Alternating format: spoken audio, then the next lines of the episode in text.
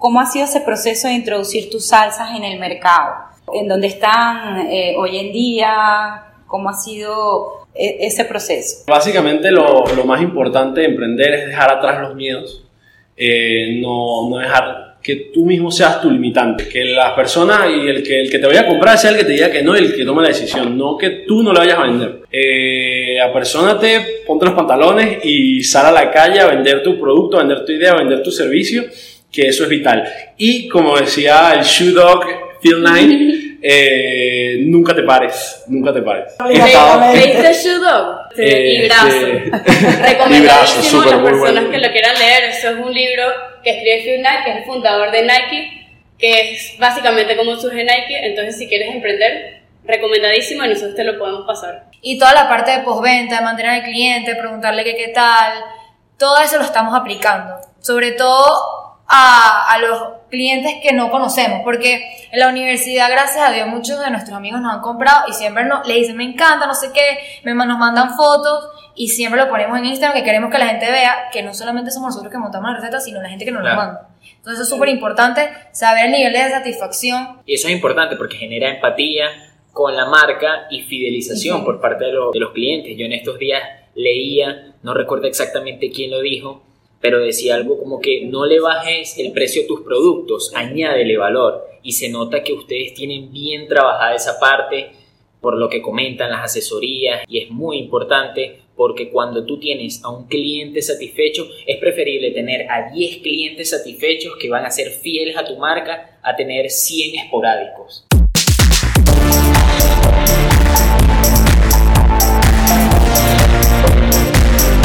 Muy buenos días, tengan todos. Estamos aquí muy ansiosos, muy contentos en esta nueva edición de Speech Pencil, el podcast de Pencil Speech. Y en esta oportunidad estamos con una compañía increíble. Tenemos aquí a nuestro lado a José Useche, nuestro invitado del día de hoy. Nos lo habían pedido los invitados y aquí en Speech Pencil los complacemos. José Useche, dueño de un emprendimiento, estaremos conversando cómo es el tema del emprendimiento en Venezuela, cómo ha sido para él, si ha sido fácil, ha sido difícil, esos truquitos que ha implementado, cómo ha sido su experiencia y algunos consejitos para todos aquellos que quizás tienen una idea pero les da un poquito de miedo. Nos acompaña también Mimi y, Marisabel. Y, y bueno, les paso a ustedes la voz. ¿Cómo están ustedes? Bueno, muchas gracias por la invitación. Realmente estoy agradecido. Siempre es bueno contar su historia y me honran que ustedes me hayan elegido a mí para ser el primer emprendedor que está en el, en el, el programa, digamos, en Speech Pencil. Entonces, bueno, a contar lo, que, lo poco que sé y lo mucho que me falta para aprender. Bueno, bienvenido José, muchísimas gracias por estar aquí. Eh, lo primero que te quería preguntar es, ¿qué te motivó a llevar a cabo este emprendimiento? Wow, ok. La situación del país, que no, no, es un secreto para nadie, que, que uno como joven tiene sus gastos, quisiera darse más gastos o quisiera darse más lujo de los que realmente uno puede tener o lo que tus papás te pueden dar yo comencé este emprendimiento hace aproximadamente un año casi, en junio cumplimos un año, eh, con 19 años, ahorita tengo 20. Y bueno, también como una forma de generar ingresos para mí a partir de algo que me gusta, que es la cocina. Hablamos un poquito también tras cámaras antes de empezar este episodio, que José siempre ha sido un un fanático loco de la gastronomía. Desde muy pequeño nos contaba que le gustaba cocinar, en reuniones él llevaba las salsas que hoy en día vende y nos decía que, que, sus amigos le decían, pero esto está muy bueno. ¿Cuándo vas a empezar a, vender esto? ¿Cuándo te vas a, a, decidir. Entonces, háblanos un poquito de eso. ¿Cómo fue ese primer paso, eso que te impulsó a ti a decir, mira, vamos a emprender, vamos a sacar esto a, la luz para que la gente pruebe y, sepa lo que yo hago? Bueno, este, aunado a lo que les, estaba comentando anteriormente, que, que fue el tema económico y el tema de la pasión que tenía por la comida, y por la cocina, empecé desde muy pequeño a hacer esta salsa y bueno, como tú mismo lo decías, todo el mundo le gustaba, me daban su feedback de que mira, le hace falta más sal, le sobra sal. Y empezamos a hacer una especie de estudio de mercado eh, micro, inconsciente, realmente, porque era un, era un estudio de mercado inconsciente, no sabíamos qué era lo que quería la gente, ni, ni tampoco estábamos buscando complacer a nadie, simplemente estábamos haciendo lo que nos gustaba y yo simplemente con mi gusto y con mis capacidades para la cocina eh, empecé a crear las recetas. Después, bueno, me reuní un día con un amigo, íbamos saliendo por una fiesta, eh, nos sentamos a comernos una pasta rápida. Y esa pasta rápida, nada más rápido que el pesto. Entonces yo tenía la mitad de un pote de pesto que había hecho yo en la, en la nevera. Y le dije, mira, vamos a comernos esto antes para ir con algo en el estómago. Entonces... Creo que es una buena idea. sí, bueno, todos sabemos qué pasa si no te, lo, si no te pones nada en el estómago. Entonces, bueno, no, nos comimos esa pasta y él me dice, conchale, o sea, es, es increíble cómo tú no vendes esto. Vamos a, a venderlo, me dice. Y yo digo, oye, es verdad es increíble como yo no vendo esto. Eh, en verdad, ¿Tú sabías que lo tuyo tenía nivel? Sí, no, tenía nivel, porque todo el mundo me lo había dicho. O sea, todo el mundo le encantaba. Ok. Y particularmente el pesto, porque allí comenzó, comenzó todo. Es como tu salsa. Sí, ese, ese es mi, mi caballito de batalla, como diría. Entonces, bueno, ese día me sembró la, la semillita. Y bueno, a partir de allí se me sembró esa semilla en la, en la mente de, conchale, mira, necesito dinero, nunca es suficiente con lo que nuestros papás nos dan. Eh, siempre queremos más, siempre queremos cosas, ir a un mejor restaurante, comer algo mejor, eh, siempre queremos ir creciendo en la vida y esa es la naturaleza del ser humano. Entonces, bueno, empezamos, empecé a dar la vuelta en la, eh, vueltas en la cabeza sobre eso, quería asociarme con él y empecé a hablar y le, toqué el tema de que, mira, vamos a hacer la broma. sí, sí, vamos a echarnos unos numeritos un día de esto. Vamos a echarnos unos numeritos un día de esto. Vamos a echarnos unos numeritos el día de esto. Que fuimos dándole largas y al final no, no le dábamos play al, al, asunto. Exacto. Entonces, antes de, de, de, quedarme en el aparato y quedarme dormido, decidí, bueno, nada, yo también puedo, puedo echarle pichón solo. Que no le eché pichón solo al final. ¿Por qué? Eso te quería preguntar, ¿quiénes, ¿quiénes te apoyan? Sabemos que que Oriana es una, te, ayuda bastante, pero ¿quiénes conforman tu equipo? ¿Quién te ayuda a elaborar la salsa? Eh, ¿Quién está detrás de, de, esta maravilla de salsa salsiera? Bueno, detrás, de, detrás de mí están mis papás, que se encargan de, de toda la materia prima no es un secreto para nadie que bueno, las cosas aquí son, tienen un precio súper elevado. Sí. Y como les digo, bueno, soy de San Cristóbal, me vine para acá a Caracas para empezar la universidad hace tres años y medio, casi cuatro años. Y bueno, fui a. Ellos van a Cúcuta eh, y compran toda la materia prima desde aceite de oliva, eh, almendras, todo digamos de primera calidad y es una de las formas que tenemos para mantener esos estándares, mantener la receta. Por aquí hoy alguien te puede vender una especie de aceite de oliva que consideras bueno, empiezas a hacer tu estudio de... de ¿no? Sí, exacto, las pruebas de, de, sabor y, y todo. Y resulta que mañana vas a pedir a, recomprarle y tiene otro aceite de oliva. Entonces, empiezas, a cambiar de, aceite de oliva, entonces pierdes calidad, eh, se te vuelve una locura el tema de los precios. Eh, mantener un precio estable y bueno, básicamente eso nos ha, nos ha ayudado que nuestra materia prima, digamos que no caduca o que no caduca prontamente, la compramos eh, afuera entonces. Vimos por ahí un día en unas fotos en la colonia Tobar, ¿de dónde eh, salen las, ramitas? Porque eso sí es eh, perecedero. Sí, eso, eso sí es perecedero y eso sí lo tenemos que comprar acá, eh, hacia la colonia Tobar, en verdad no sé muy bien cómo se llama la zona, yo sé llegar, sé llegar y sé salir, más no sé cómo, cómo se llama. Eso, es lo importante, hermano, porque sí, sí. Y bueno, también en eso me apoyaron mis papás, en, en que bueno, mientras que yo estaba en universidad trabajando y estudiando y todo eso, no, no, me da el chance de buscar un proveedor serio de, de, todo lo que son la albahaca, el cilantro, el perejil. Entonces mis papás vinieron a Caracas, me ayudaron a, encontrar a esa persona, hicimos el contacto, ya lo tenemos formalmente como un proveedor. Y bueno, a él le compramos la albahaca más fresca que yo he visto en mi vida, o sea, una hoja así, este tamaño, que tú en un supermercado vas a ver eh, ni en ningún mercado. Te, te, vas al mercado Chacao, que es, digamos, la insignia donde están los mejores productos más frescos. Eh, y termina no siendo lo más fresco. Porque no hay, no hay nada mejor de que tú ir para allá y me dices, mira, espérate media hora mientras que te lo cosecho y te lo doy. O sea, y cuando yo hago eso, es que al otro día más tardar o ese mismo día ya estoy procesando la albahaca y ya estamos haciendo la salsa. Entonces, es la frescura que se da. Sí, exacto. Hemos visto esa, esas imágenes y realmente el tamaño de la hoja, la frescura que, que, se ve allí es increíble. Ahora, José, ¿cómo, ¿cómo ha sido ese proceso de introducir tus salsas en el mercado? ¿En dónde están eh, hoy en día? ¿Cómo ha sido e, ese proceso? Bueno, eh, el proceso ha sido bastante complicado. Eh, no es un secreto para nadie que cualquier negocio vive de las ventas. Eh, y si no tienes las ventas, no tienes, no tienes nada.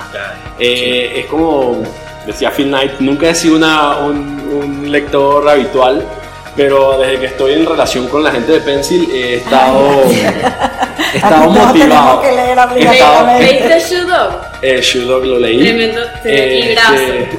Recomendadísimo a las personas que lo quieran leer. Eso es un libro que escribe Phil Knight, que es el fundador de Nike, que es básicamente como surge Nike. Entonces, si quieres emprender, recomendadísimo y nosotros te lo podemos pasar. Listo el paréntesis.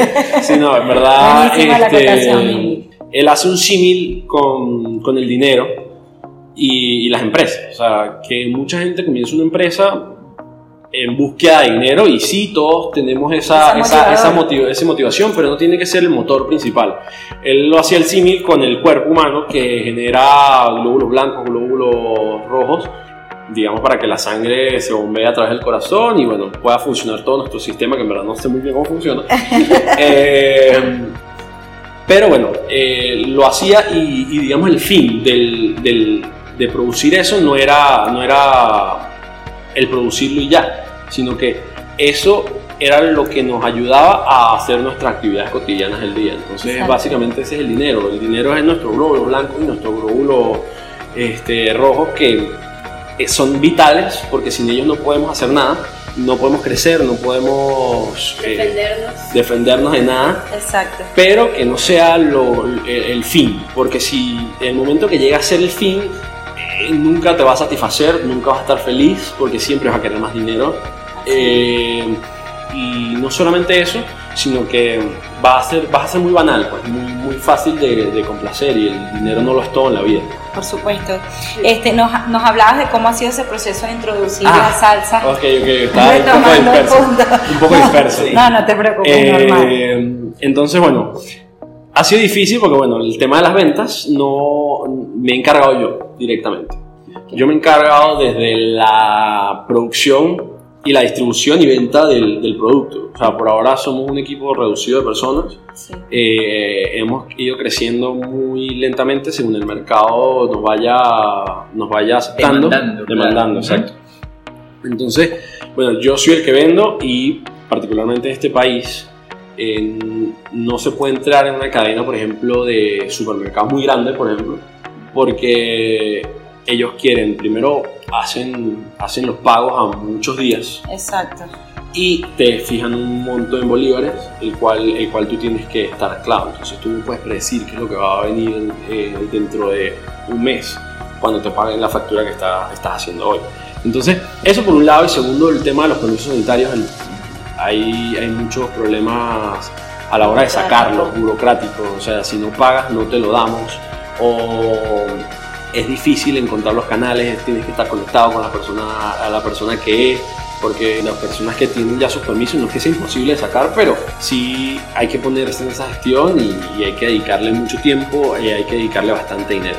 Entonces hay que ir, ir enfocándose hacia eso como una meta, pero bueno, poco a poco ir agarrando un pulmón atrás para, para ir administrando bien los recursos. Bueno, yo te quería preguntar también de, sobre el nombre y aquí para hablar del tema de la marca, pues quizás Mimi nos puede ayudar más a, a, ver cómo ha sido este proceso de construcción de la marca, Este, yo veo, por ejemplo, en, sus, en, en, Instagram lo, lo, bonito y lo, lo bien y lo, lo, que me motiva y incluso los comparto, porque por ejemplo, esa receta de los aritos de cebolla, estoy loca, un día vas a venir a cocinar para, enseñarnos a aprender, pero a pesar de que se ve que es en la cocina de una casa y todo, y no hay mayor producción, es impecable, es bello y se ve súper agradable, veo que vas dándole valor a tu comunidad y bueno. Eso, me imagino que, que, como tú hay muchas personas que quizás en este momento nos están viendo y dicen, oye, yo sé, yo sé escribir, yo sé pintar, yo sé cocinar, pero no voy a hacer nada con eso. Hay mucha gente que tiene talento y no lo hace porque no da ese paso también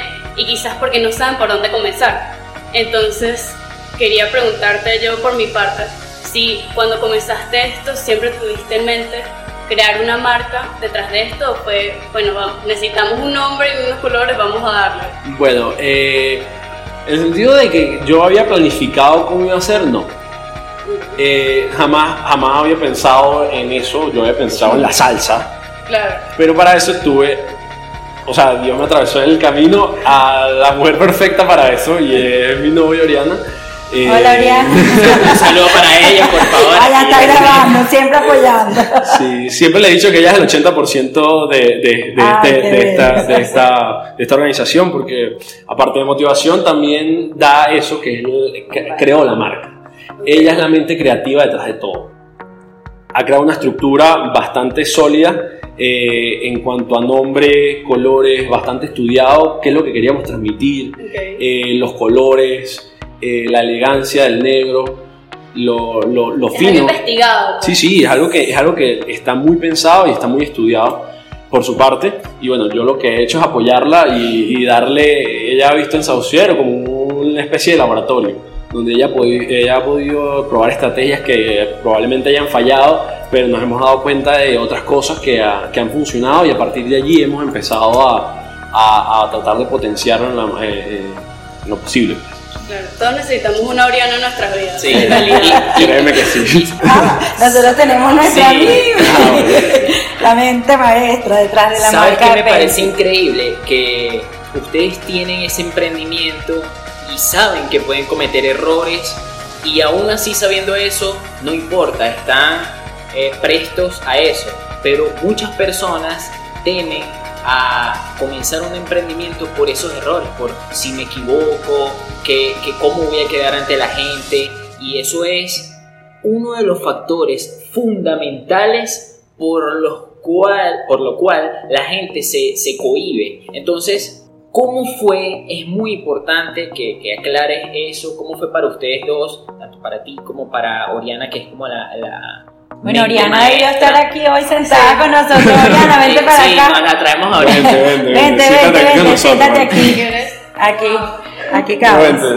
Vamos a poner a Oriana. Y bueno, ampliamos, ampliamos, la alineación. Exactamente. Ah, como buen, a Oriana, como buen la mente maestra de toda la imagen andino, la amabilidad, pues a flor de piel. Además me pusieron en el centro, qué pena. Te dije que eres el 80% de Saucier, así que así que vamos, sí, además no. Es necesario.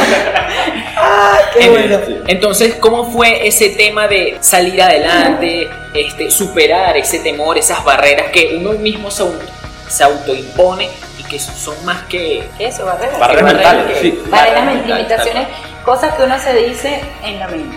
Sí, y es, es difícil. Es difícil porque, bueno, nunca he sido una persona tímida a la hora de hablar. Eso sí es, es básicamente una de mis características, no, no, no, me da pena decir las cosas. Eh, pero sí te das cuenta que, que por más de que nunca haya sido de esa manera, llega un punto donde tú dices, conchale, mira, me voy a reunir con el, con el gerente de compras de un bodegón importante de Caracas. Eh, siempre tienes ese miedito, esa voz interna que te da, que te da vuelta en la cabeza y tú dices, conchale, empiezas a sudar, empiezas a, a, a, a, Eso a mí me encanta que siempre lo dicen. A, ponerte nervioso por, por un tema de, de que, bueno, te pueden decir que no, pero eso es uno de los, una de las claves de, de, de, emprender y es saber que te pueden decir que no. Claro, y está perfecto. o sea, eh, mi cliente ahorita es un bodegón. Como te dije, el bodegón es, eh, primero es algo que está de moda. Y es algo que está de moda y hay que aprovechar ese trend. Sí. Eh, no solo eso, también nos dan, nos dan esa, esa, esa plaza donde, donde, donde mostrarnos. Entonces, es importante saber de que, bueno, los miedos hay que superarlos y enfrentarlos y decir, mira, ¿sabes qué? No me importa, si me dice que no, voy allá y, nada, que lo que pueda pasar es que me quede en el mismo, en punto donde estoy ahorita, que es no, no venderle la salsa a ese bodegón en específico. Entonces, si no voy, jamás voy a tener la, la, la chance de saber. Claro. Así es. Claro. Bueno, entonces, Oriana, que la invitamos, vamos a darle la palabra para que nos cuente cómo, cómo ha sido su participación en y como ya lo dijo José, o José, este, es la, ella es la responsable de, de, que, luce tan bella esa marca y de, lo que están haciendo. Y para los que nos escuchan, es un, un pendón con la imagen de marca de, de Saucier, la, la, pronunciación adecuada es. Eh, bueno, en verdad es un término francés. Ajá, que eso también es importante Que bueno, lo voy a decir de una vez. Sí, dilo de una y Que Saucier es un término francés que, que viene, viene de, de, de ese idioma eh, que hace referencia a un experto en salsa. El saucier es como el sommelier al vino, que es un experto en vinos, que sabe cómo maridarlos, sabe cómo con, con, qué comerlo mejor, o sea, en verdad no, no, no voy a andar en, en, aguas que no sé. Este, sí sé saucier y sabemos que somos expertos en la salsa, ya hemos tenido mucha experiencia, por más de que no las hemos comercializado hace mucho tiempo. Eh, o sea, no tenemos mucho tiempo, exacto, tenemos poco tiempo comercializándolas, tenemos mucha experiencia en eso, eh, en ese mundo. Y bueno, el Saucier es el, es el experto en salsas. Increíble. Pueden seguirlos, por supuesto, en sus redes sociales. Ah, aquí exacto. La, la, pronunciación, en verdad, tampoco hablo francés. Eh, es Saucier. vamos a darle la palabra. ¿Y cuáles eran las otras opciones de nombre? Ah, exacto. Ah, sí. Pero eso fue hace demasiado tiempo. Ni siquiera me acuerdo los nombres. Bueno, no sé por qué teníamos un, una fijación con el francés. Sí, algo pasó desde el eh, principio. No entendí. La buena, la buena gastronomía francesa. Sí, la buena francesa tiene, tendrá que ver, no sé, inconscientemente. El otro nombre posible para Saucy era Gut. Good. yo le decía gusto. Gusto, Y yo, yo le decía. Eres la primera persona que lo, que lo entiende. Es que vi un poquito de francés. Es que habla francés ah, también. Ah, bueno, bueno, poquito. Poquitito. Sí, bueno, a mí me decían Monsieur je ne sais pas. Que, que significa eh, una persona que o sea, como que la persona que no sabe nada. ¿Pero a ti te gusta el francés? ¿Estudiaste francés? Eh, lo vi como lectiva en la universidad, pero ah. no, lo, no, lo, no lo seguí, ¿verdad? Pero, es uno de los planes. Es uno de los planes. No, siempre va, no, no, le pusiste un nombre tradicional. Y creo que el apesto es de origen italiano. Es italiano, sí, sí, Entonces le pusimos un nombre francés porque algo tiene con el francés, me imagino. Eso. Bueno, es un nombre pegajoso, en verdad. Bueno, acá lo, lo criollizamos un poco y que está y tal, pero, pero es pegajoso, es un nombre fácil de recordar. Por lo menos lo que falló el primer nombre fue que lo podían cambiar demasiado rápido la pronunciación al venezolano. O sea, nosotros estuvimos hablando de cómo lo podía decir cada una de las personas y ese nombre falló totalmente y dijimos, este no es. O sea, yo, desde un principio yo dije, este no, no me termina de encantar y de repente estábamos reunidos en su casa buscando en internet, leyendo, leyendo, o sea, buscando 40 mil cosas, así sea que sí, en dialecto indígena. Nos pusimos a indagar. otro, otro, nombre, otro nombre, no me acuerdo ahorita cómo es que se, cómo es que se pronunciaba. Eh, el caso es como que en la salsa pesto, en sus inicios, no se llamaba pesto, sino se llamaba de esta forma que no me acuerdo este, que bueno, significa como en italiano salsa machacada, algo así como que algo, algo que está machacado. Sí. Pues bueno, ese es el origen del pesto. Es un, es un mortero con tus piñones, eh, con tu aceite y tu queso y sal que lo, lo trituras ahí a mano y, y bueno, haces esa crema, esa especie de crema. Uno de nuestros elementos diferenciadores es que nuestro pesto no está hecho con piñones como es originalmente, sino que está hecho con almendras. Mm, mucha gente dice, no, bueno, sí, la almendra es más barata. Básicamente cuestan casi igual.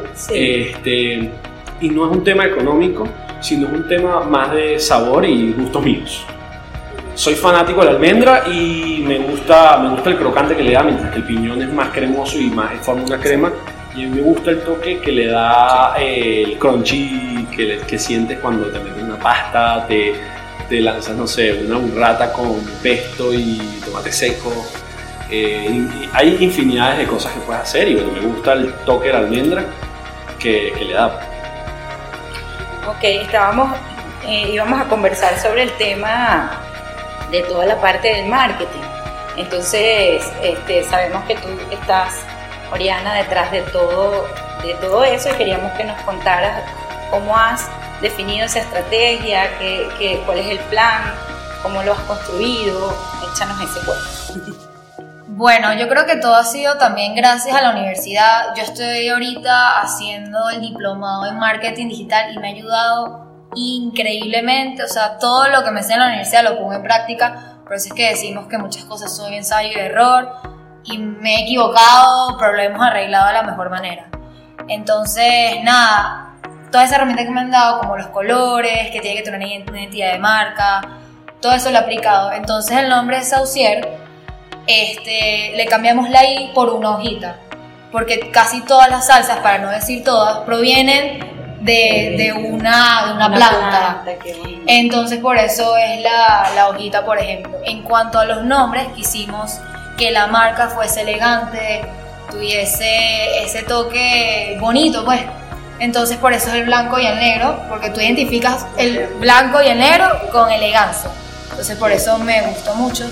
Y queríamos también resaltar que, estuviera, que, que todas las salsas fuesen hechas en Venezuela, que fuese un emprendimiento venezolano y por eso nuestro tagline es hecho en Venezuela. O sea, eso es un nombre que fue pensado, de verdad, lo, o sea, hice, ¿cuántos logos? No sé, ni me acuerdo. O sea, fue y preguntándole a muchísima gente cuál te gusta, porque teníamos dos.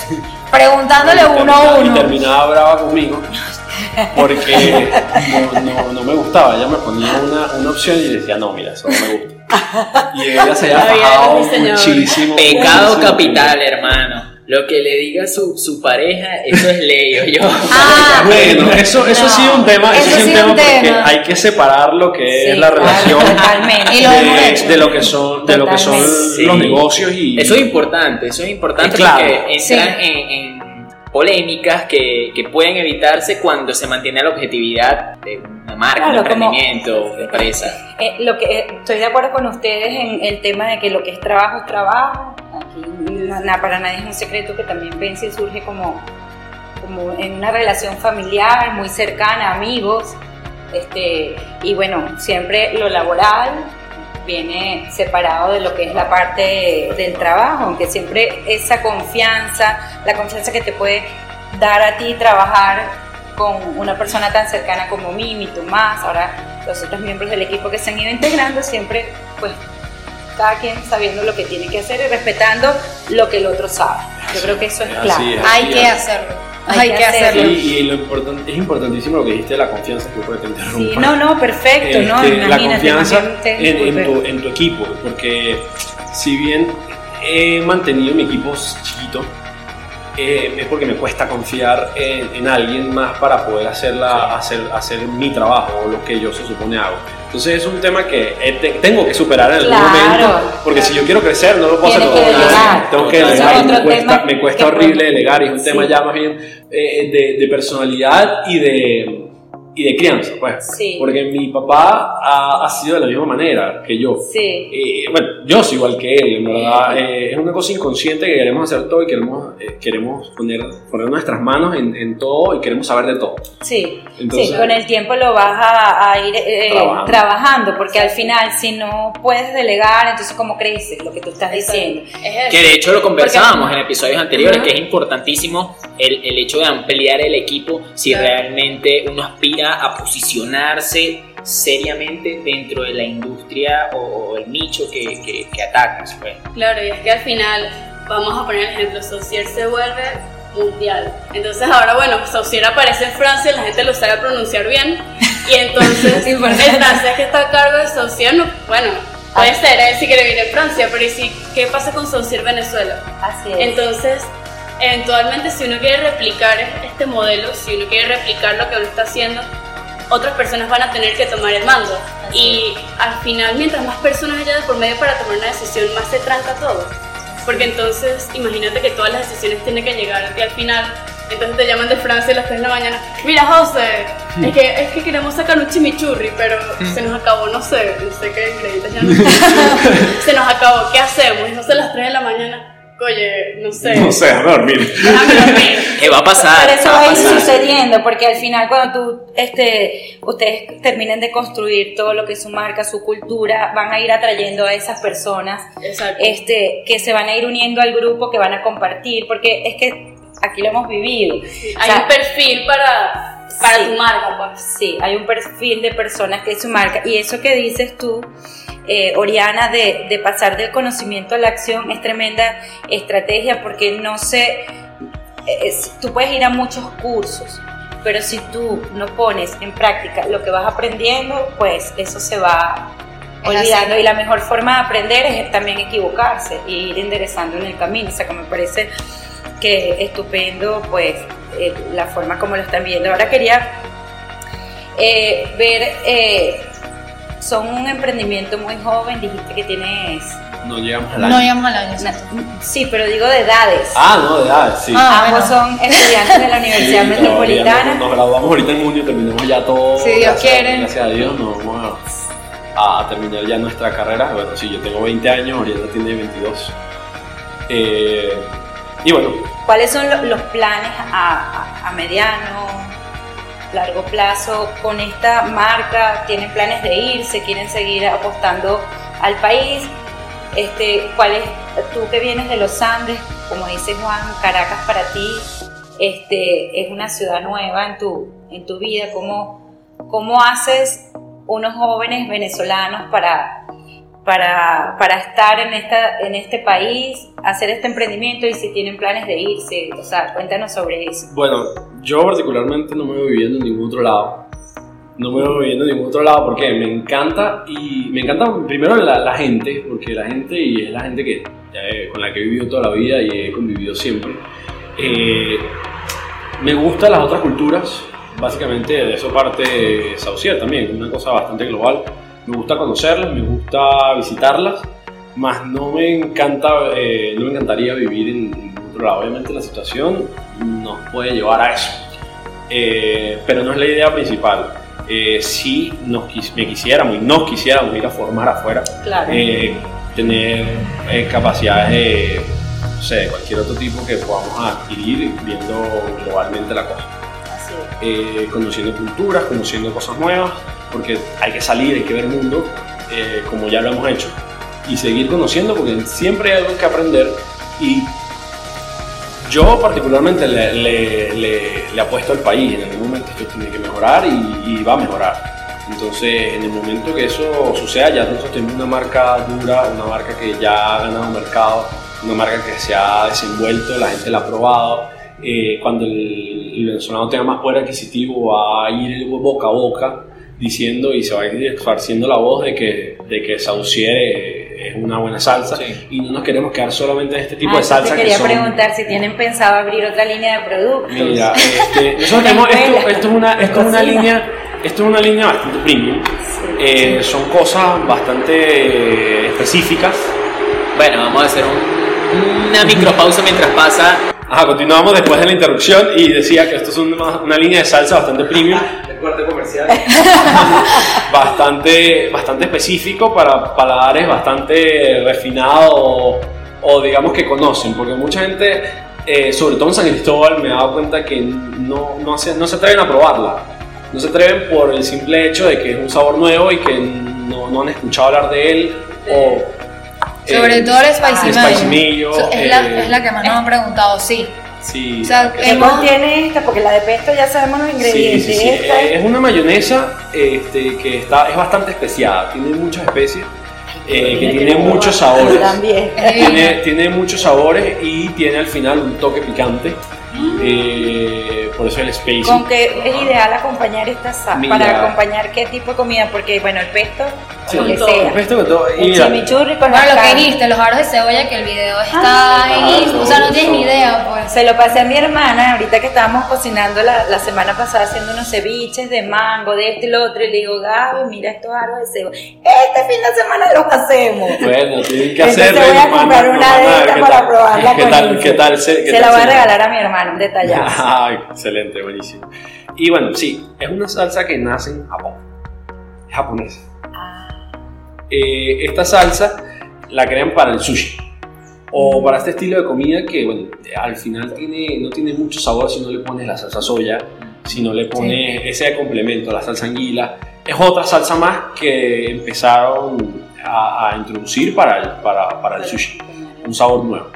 Eh, luego se fue globalizando y ahorita se usa, bueno, eh, el famoso poke que está ahorita de moda. Ah, eh, se le pone Spicy Mayo que es increíble.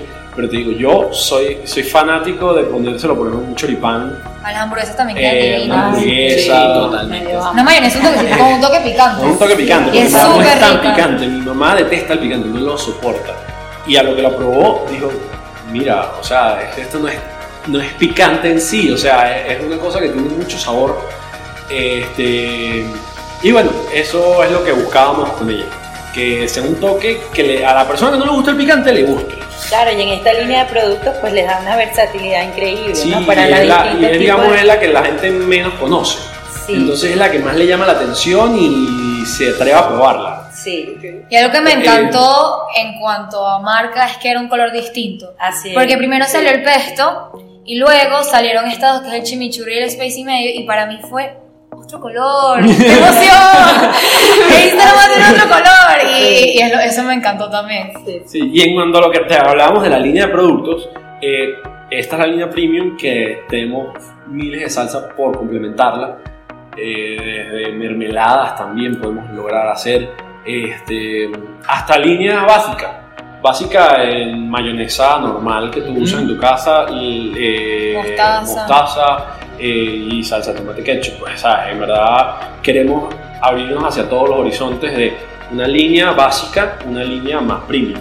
Ah, eh, que nuestra línea premium, bueno, sería lo que nos ha llevado hasta donde estamos.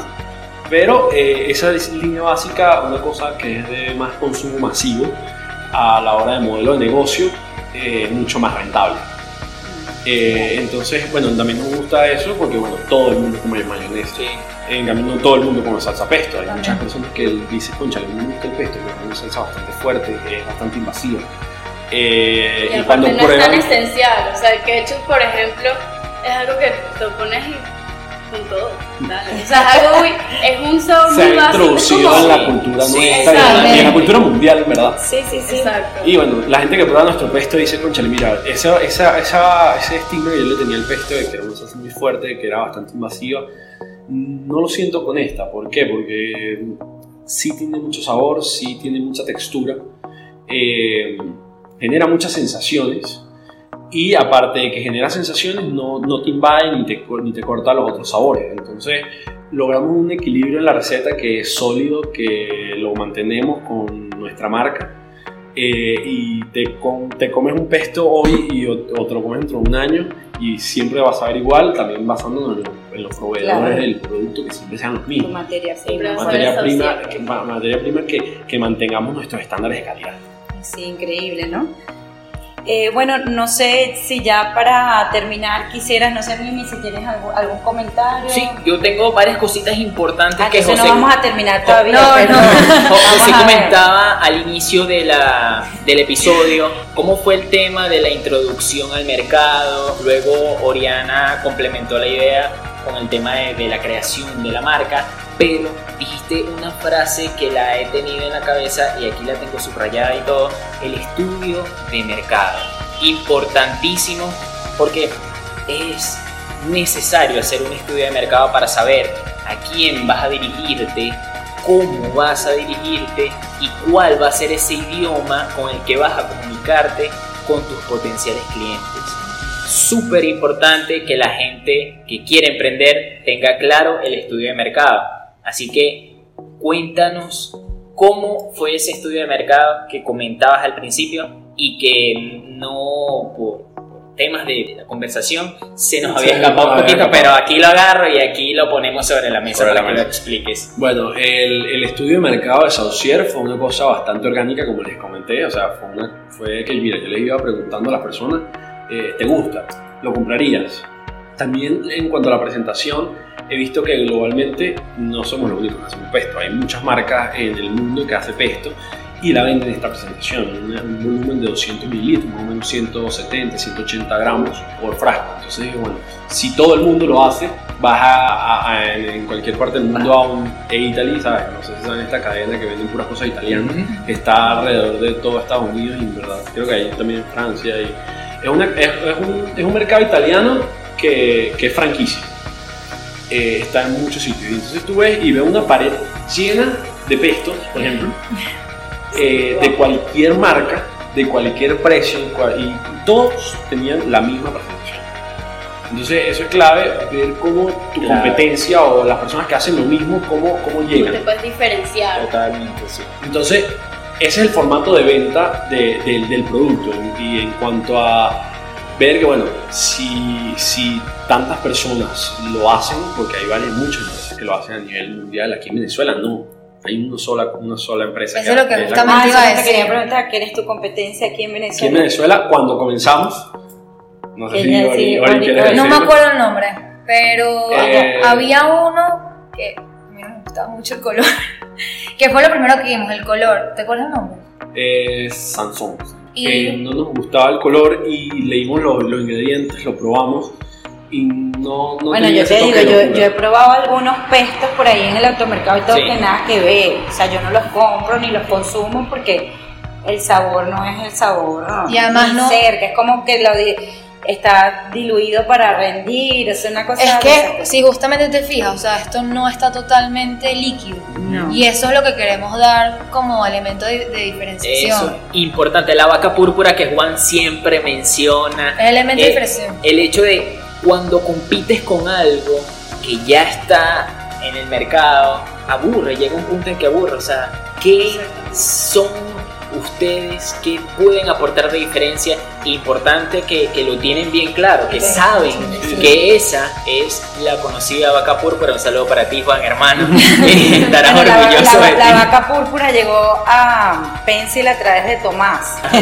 Tomás es el que introdujo el concepto pero el autor del libro, que el libro se llama La vaca púrpura, es Seth Godin. Seth Godin, claro. Ah, interesa también. Entonces, para que, importantísimo eso, saber su factor diferenciador. Y tengo como una pregunta que ahorita se me vino a la mente, que es, eh, no sé si, por ejemplo, en la parte como de financiera, presupuesto, ¿qué tanto se le dedica, por ejemplo, a estos materiales impresos o a los diseños, etcétera? ¿Ustedes consideran que al momento de hacer un emprendimiento hay que dedicarle mucho presupuesto a esto. O sea, yo puedo comenzar una marca sin, por ejemplo, haciendo yo misma mis cosas y sin tener necesariamente la mejor calidad de impresión o sin tener ese tipo de cosas. O sea, ¿ustedes comenzaron así? Bueno, por mi parte, yo creo que sí, por lo menos toda la parte de diseño, todo es hecho en Canva. O sea, una cosa que es demasiado intuitiva, demasiado fácil de usar. Yo no sé usar Photoshop, no he tenido las herramientas ni, ni ningún entrenamiento y yo creo que usando esta herramienta que está en internet, es gratis, he podido hacer todo. O sea, no es necesario. Repite el nombre para que se escuche ah, bien. Canva. Canva. Es increíble. Entonces, este es una herramienta súper fácil. Todos los posts en Instagram los hago ahí.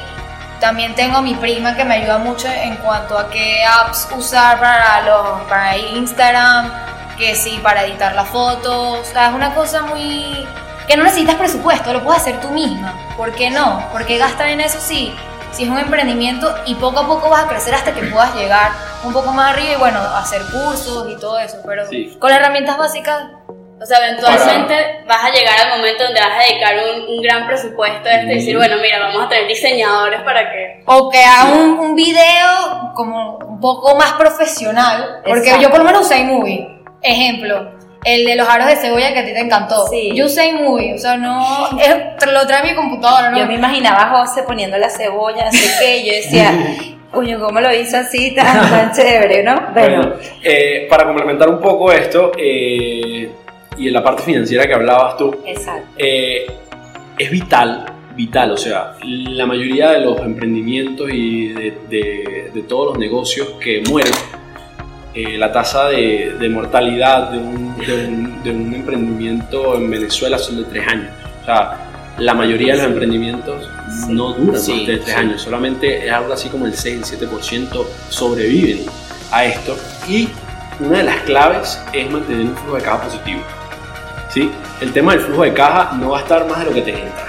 Y tienes que resolver con, con, con, con el presupuesto que tienes, porque bueno, lo que decía de las ventas, que es el pulmón de todo, con el presupuesto que tienes, tienes que cumplir con lo, con lo básico y con, lo, y con, y con, la identidad de tu marca. Entonces, ahora sí metiéndolo en el tema de, del, del, branding, crear la etiqueta, imprimirla, crear el logo, crear los posts, la producción de todo, tiene que ser, mientras tanto, mientras que tienes presupuesto para eso, eh, tienes que mantenerlo digamos, lo más, lo más low cost posible y hay herramientas para hacerlo gratis. Solamente con tiempo y trabajo, dedicación, como todo en esta vida. Exacto, porque además lo que te ingresa lo, lo vuelves a invertir.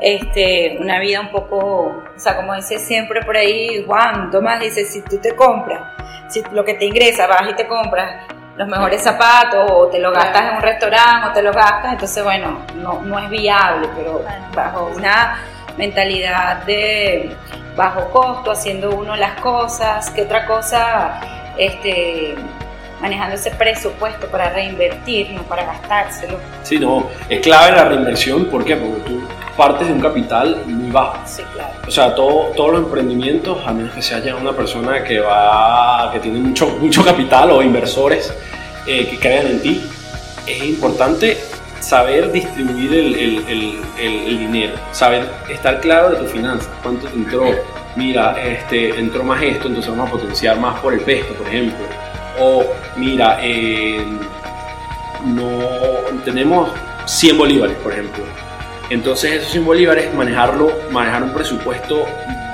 no, no como que bueno, mira, eh, hoy me voy a comprar los 100 bolívares en, frascos. ¿Por qué? Porque cuando tenga los frascos me voy a tener para la, ah, para, para, la, para la materia prima de, de, todo lo demás.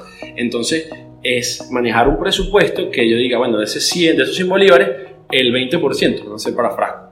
Eh, y tú ahí vas a, vas a, determinar cuáles son tus, tus puntos claves, tus, tus, puntos débiles. Que lleva ese, ese, esa, esa parte financiera. Esa parte financiera la llevo yo junto con mi mamá que mi mamá es contador público, ella me, ella me ah, ayuda. clave, que ese es un elemento clave, un contador, un, administrador, llevar las cuentas. Llevar las cuentas porque no, tienes que saber siempre cuánto dinero tienes, con cuánto gastaste, cuánto ganaste, cuánto vas a reinvertir, el tema de la reinversión, mira, voy a pagar tanto en sueldo, voy a, a distribuir un presupuesto muy ordenado. Hermano, usted Dios le puso las herramientas en la mano. La novia aquí diseñadora. Sí, no, no, te digo. La, la, la mamá. No, de verdad ha sido. Y mi papá es, es, es, un creativo. Mi papá es una persona que, que resuelve cualquier problema. Sí. Mira, este, José, creo que hablábamos el otro día bajando del Ávila, ¿quiénes pensaban registrar la marca? Porque es una marca tan bella. Este, Estamos en eso, vamos a... Van a, van a hacer el proceso vamos a hacer proceso basándonos siempre en los consejos que me diste ese día. Eh, bueno, estamos a la orden por al principio cuando Mimi y yo nos metí, yo Mimi, ayúdame con esto, porque el sitio, el sitio web era impenetrable. Yo decía, ¿será que yo no puedo con esto? No, pero si a mí se me hace fácil. Bueno, ya lo, ya lo cambiaron. Lo cambiaron y cuando me volví a meter, yo dije, esto es, es muy intuitivo. Y el tema es de un paso uno, paso dos, paso tres, que ahí yo los puedo si necesitan ayuda los puedo orientar, pero sí, sí vale la pena este, después de construir una marca tan bella, pues tenerla registrada. Protegerla legalmente, porque al final una marca es un recurso. Sí. Así es. Se hablaba de eso en el episodio pasado y te pregunto yo ahora, ¿sientes que es fácil vender en Venezuela? ¿Les ha costado? Cuáles son esos obstáculos que han tenido que atravesar. Bueno. Ay, Dios mío, yo que ya había dicho para cerrar y resulta que falta tela por Fácil, fácil, fácil nunca es. O sea, tienes que ser muy, muy ordenado mentalmente, tienes que ser muy fuerte mentalmente, una autoestima buena, porque tienes que estar. Eh, tienes que aceptar el rechazo. Va a haber gente que, te, vaya, que te va a rechazar y tienes que estar consciente de eso. No todo el mundo le va a gustar, no todo el mundo te va a comprar, no todo el mundo te va a preguntar y te va a comprar. El que te pregunta, ¿sabes? Probablemente no te, no te compre. Y es el tema, bueno, que hablan en el primer podcast de, de atender al cliente personalizado. Eh, el cliente es el, es el, es el, es el principal... O sea, porque antes los negocios se basaban básicamente en el producto. Y hoy en día se basa en el cliente. En la relación, totalmente productos hay miles y competencias hay. Lo que te va a diferenciar del otro es que tú realmente le pongas corazón a cada cliente. Eh, ah, sí, porque personas compran personas. No sé si se han leído ese libro de Carlos Rosales, se los recomiendo. Acaba de venir a la conferencia, yo me leí ese libro 15 días antes de que él viniera y al final la gente compra a la otra persona y el hecho de que no te compren hoy no quiere decir que no te van a comprar mañana. Entonces, también dentro de la estrategia de marketing nos ha funcionado seguir entregando valor. En estos días este, eh, hay unos clientes que ya nos compraron, bueno, ya son clientes y nos volvieron a comprar. Quiere decir, nosotros hicimos una encuesta también a ellos, que es muy chévere y muy importante medir. Una encuesta de satisfacción. Sí, ajá. Eh, eh, estábamos hablando de de, lo importante, primero de medir, de medir, por ejemplo, eh, tú estás, creo que estás poniendo esto en, en el local de eh, empacado, y listo, que, es de un, gran amigo. Eh, bueno, preguntarle a él, no sé, no sé cómo, eh, dentro del proceso de ustedes, cómo se siente con la distribución cuando ustedes llegan a la tienda.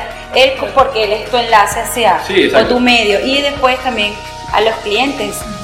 Que, cliente, bueno, al final tu cliente es eso, es local. A eso iba, a eso iba. A eso iba. Nosotros manejamos un negocio que inicialmente y, digamos la gran, la gran cantidad y lo, y lo, primordial es B2B, o sea, business to business. Eh, le vendemos a otras empresas que lo, lo venden a, el, retailing. No, nosotros se lo distribuimos a ellos y ellos hacen el retailing. Eh, sin embargo, también vendemos eh, nuestras salsas a través de nuestras redes sociales. Sí, porque la gente no nos pidió. El tema de delivery. mucha gente también nos está pidiendo, Conchale, mira, también te lo podemos comprar a ti directamente entonces yo trato de más o menos mantener los mismos precios que en, el, que en, el, que en, que los bodegones donde nos estamos, nos estamos localizando. ¿Por qué? Porque al final si, si yo soy más barato, la gente le va a quitar clientes a ella. Exacto. Y si yo soy más caro, me va a quitar clientes yo.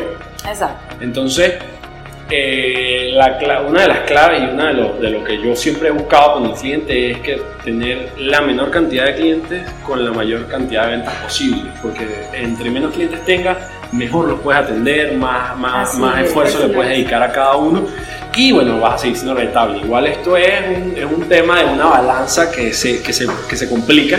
¿Por qué? Porque el tema de los supermercados que te comenté anteriormente, que, que, son digamos las grandes cadenas, eh, es muy difícil sobrevivir siendo tan pequeño en estos momentos.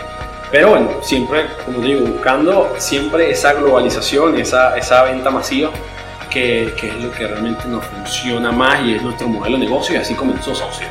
Así es. Bueno, retomando el punto que hablábamos de, de, que el cliente en un momento dado, tu potencial cliente te diga que no, no quiere decir que eso está perdido, porque la medida que tú te mantengas dentro de su... Exactamente, y que tú puedas seguirle agregando valor a él dentro de su estrategia de marketing, bueno, puedes enviarle recetas, eh, invitarlo a eventos donde tú estés participando, cantidad de cosas que se pueden hacer. En estos días comentaba, hay un cliente que nos volvió a comprar, lo cual es muy satisfactorio para nosotros y nos sigue llamando para hacer asesorías y cosas. Bueno, porque quiere decir que él es un cliente satisfecho, nos volvió a comprar, nos recomienda. Y este, nosotros hicimos, sacamos el primer podcast y a mí se me ocurrió enviárselos porque sentí que los temas que estábamos tocando allí este, para ellos iba a ser de interés, porque era todo el tema de marketing, si mal no recuerdo. Y se los envié, bueno, se lo envié a él, a la gerente de proyecto y a la gerente de marketing. Entonces, hola, ¿cómo estás? No sé qué, te envío esto, pienso que les puede ser utilidad. Luego me comenta, oye Marisabel, muchísimas gracias. Este, yo quería también saber cómo iba el tema de la aprobación del otro proyecto, pero yo, claro, yo ni iba a esperar la semana siguiente, mira cómo vamos, cómo vamos, sino que yo, aparte, claro, hay doble intención, obviamente, ¿no? Porque es parte de la estrategia, pero... Es parte de los negocios. Sí, entonces pero es, es, muy satisfactorio seguir entregándole valor. Eh, y bueno, me dijeron, Marisabel, está buenísimo, qué buenas ideas, tal, tal, tal. Y uno de ellos, el presidente de la compañía, me dijo, hemos estado full en, en nuestra propia campaña de vender sus productos. Esta semana tomamos la decisión para decirles qué día comenzamos. Y yo, ah, muchísimas gracias, sí, ya te he visto muy movido por ahí. Entonces, este, mantenerte dando, dando valor siempre al final va a tener. Nosotros hemos tenido de repente un cliente que nos sorprende que lo damos por muerto y de repente aparece, ¡eh! Mira, quiero, porque ahora sí tengo el dinero, porque ahora sí quiero invertir, porque ahora sí, sí tengo cómo.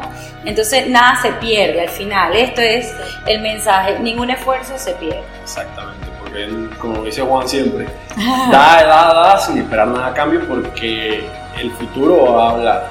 todo eso que tú estás dando, todo eso que tú estás creando, todo ese valor que tú estás generando, va a ser satisfactorio. Sabes que quería retomar una cosita importante. Bueno, aquí nosotros construyendo la casa desde el techo, haciendo todo al revés. Pero aprovechando que Marisabel lo comentaba ahorita del marketing, quería que nos comentaras, que les dijeras a todas las personas que nos escuchen y que han llegado hasta aquí, este, qué tipo de marketing utilizaron para darse a conocer, para este, promoverse, posicionarse y de alguna manera consolidarse en el mercado. Bueno, para eso está mi gerente, mi directora de marketing. que te puedo hablar del tema. Este, bueno, primero que todo usamos básicamente el marketing tradicional en cuanto a buscar el lugar donde vender. O sea, fue tocando puertas y preguntando, mira, les gustaría, mira, no sé qué. Vendiéndoles el producto, no, no preguntándoles si les gustaría. Eh, vendiéndoles el producto y mucha gente nos dijo que no y mucha gente nos ha dicho que sí y eh, seguimos en eso. Claro. Continúa. Ajá, sí, sí. Entonces eso en la parte tradicional. Bueno, yo me estoy enfocando muchísimo, muchísimo en el marketing digital, ya que es lo más rentable. Ahorita las redes sociales es una comunicación casi que masiva porque, bueno, creo que si no hay un experto creo que me mata si digo que las redes sociales son masivas, porque no es así. Este, pero no hemos muchísimo conocer por ahí, ya que en el Instagram no solamente mostramos el producto, sino lo que puedes hacer con él. O sea, porque tú no ahorita no es vender un producto, sino qué puedes hacer con él. Claro, eso es importante porque además siguen dando valor, porque ofrecen su producto y, le dicen a la gente, mira, pero esto no sirve solamente para un almuerzo, esto sirve para unos pasapalos o sirve para... Y, a la gente le, le gusta saber eso, cómo cómo jugar con, con, ese producto que ustedes le ofrecen. ¿Cómo lo aplicas? Y, totalmente ese valor añadido de, bueno, hoy les enseñamos además esta receta para que la prueben con nuestra salsa, los de cebolla, así como cuando te queda... solución. Sí. la solución y la experiencia. Exactamente. Sí, sí, porque por lo menos muchísima gente me pregunta, ¿pero qué puedo hacer yo con el chimichurri? ¿Qué puedo hacer yo con el pesto? Nos preguntan muchísimo a los dos. Y yo, ¿y qué? Lo que tú quieras hacer está en el Instagram. O sea, ahí lo tienes todo, recetas. Pues te digo, mira, ah, también he visto que, que, los testimonios. Los también testimonios, eso lo reviews son increíbles.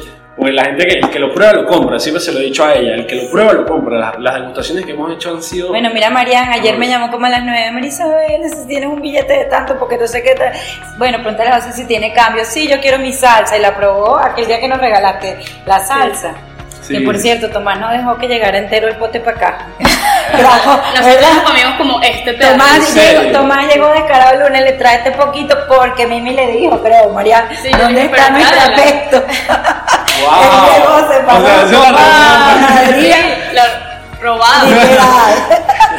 sí, no, es sensacional la salsa. Sí, volviendo al tema del marketing. Ajá. Tradicional, digital. Y bueno, también la parte de mercadeo relacional. Bueno, yo ahorita estoy haciendo mi tesis de eso y pues, me ha ayudado un montón tanto lo que estoy haciendo para la empresa que estoy haciendo la tesis como para Saucier. Porque, o sea, yo básicamente estoy aprendiendo, todo lo que aprendo lo estoy tratando de poner en, en acción, que es lo que más recomiendo. Y toda la parte de postventa, de mantener al cliente, preguntarle qué, qué tal, todo eso lo estamos aplicando. Sobre todo a, a los clientes que no conocemos, porque en la universidad, gracias a Dios, muchos de nuestros amigos nos han comprado y siempre nos, le dicen, me encanta, no sé qué, me, nos mandan fotos y siempre lo ponemos en Instagram, que queremos que la gente vea que no solamente somos nosotros que montamos la receta, sino la gente que nos lo manda. Entonces es súper importante saber el nivel de satisfacción de los clientes, que es la parte de marketing relacional, y tratamos de fidelizarlo. Poco a poco vamos estableciendo mucho más la, la estrategia en cuanto a marketing uno a uno, eh, personalizar mucho más los mensajes, comunicarte con tu nombre directamente porque uno se siente mucho mejor cuando le hablas con el nombre de esa persona. Y con, y con mensajes que no sean prehechos, ¿entiendes? Es una conversación, mira, ¿qué, qué, qué, qué, quieres hacer tú con la salsa? Mira, ¿cuántas personas van a comer? Eh, es un tema de, de también darle un, un valor al, a la compra que es que, mira, te doy una asesoría en cuanto a rendimientos, en cuanto a posibilidades, para qué ocasión lo quieres, cómo lo puedes servir. Eh, también es un tema que, no, que, estamos empezando a trabajar en eso. O sea, estas son cosas que tenemos en mente y tenemos como proyecto, también muchas ya las hemos probado, muchas las estamos ya ejecutando y otras que también vamos a empezar a ejecutar eh, a partir de ahora.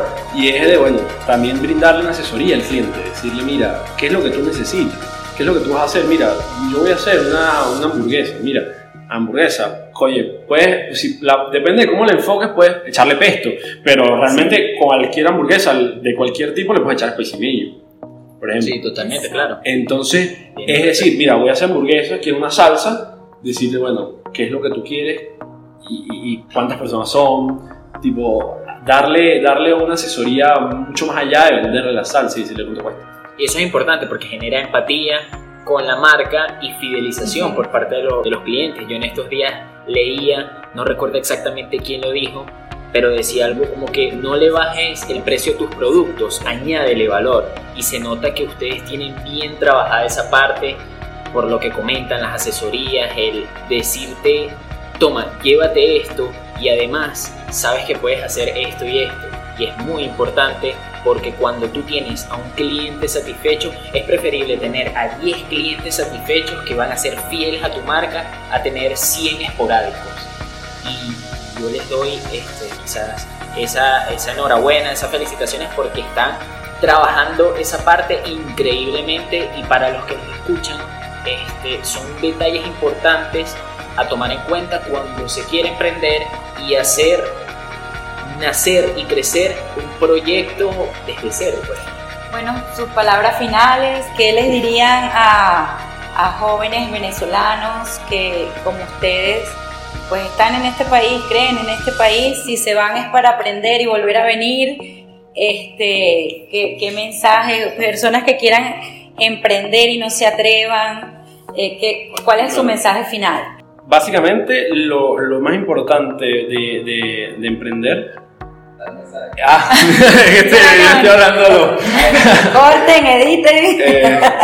Eh, eh, básicamente lo, lo, más importante de emprender es dejar atrás los miedos, eh, no, no, dejar que tú mismo seas tu limitante, que la persona y el que, el que te vaya a comprar sea el que te diga que no el que tome la decisión, no que tú no le vayas a vender. Eh, apersónate, ponte los pantalones y sal a la calle a vender tu producto, a vender tu idea, a vender tu servicio que eso es vital. Y como decía el Shoe Dog Phil Knight, eh, nunca te pares, nunca te pares. Bueno, por mi parte yo creo que lo más importante es creer en tu producto. Si tú crees en tu producto, puedes venderlo y le tienes que hacerle creer a esa persona que ese producto es lo mejor. Y no tienes que tener miedo a equivocarte. Uno, para hacer un emprendimiento, tiene que equivocarse para saber qué es lo que sirve de verdad. ¿verdad? Para mí, esa es la mejor lección que puedo dar. Bueno, cerramos ahorita. Gracias por venir. Eh, mucho, éxito con Saucier. Realmente creo que esta marca va a evolucionar, va a ser una experiencia increíble porque ya la están viendo y por lo que he escuchado ahorita, yo siento que en verdad vende una experiencia y eso es al final de lo que se trata de una marca. Entonces, por mi parte, mucho éxito con Saucier. Bueno, Saucier. bueno, muchísimas gracias. Realmente estamos agradecidos y bueno, trabajamos para eso, para crear valor y darle, y darle siempre el toque diferenciador con experiencias, con mejor trato, con, bueno, salsas de sabores increíbles. Bueno, Avieser, muchísimas gracias, está detrás de la Avieser cámara. en las cámaras. Avieser, también está como Saucer, Avieser, Avieser. bueno, muchísimas gracias. Este, no se olviden seguirlos, por supuesto, en sus redes sociales, Saucier Piso BE Saucier Piso Saucier Piso Y, y por supuesto, escríbanles, atrévanse a probar esas salsas que nosotros vamos para esa ahorita, ya saben. Y coméntenos en qué quieren emprender ustedes, si alguien en la audiencia tiene alguna idea de qué quieren hacer, qué quieren vender. Claro que sí, los leemos en los comentarios, gracias por su interacción. Y bueno, seguimos, seguimos y no paramos. A Hasta comer. Que sea asombroso. A comer pesto, papá.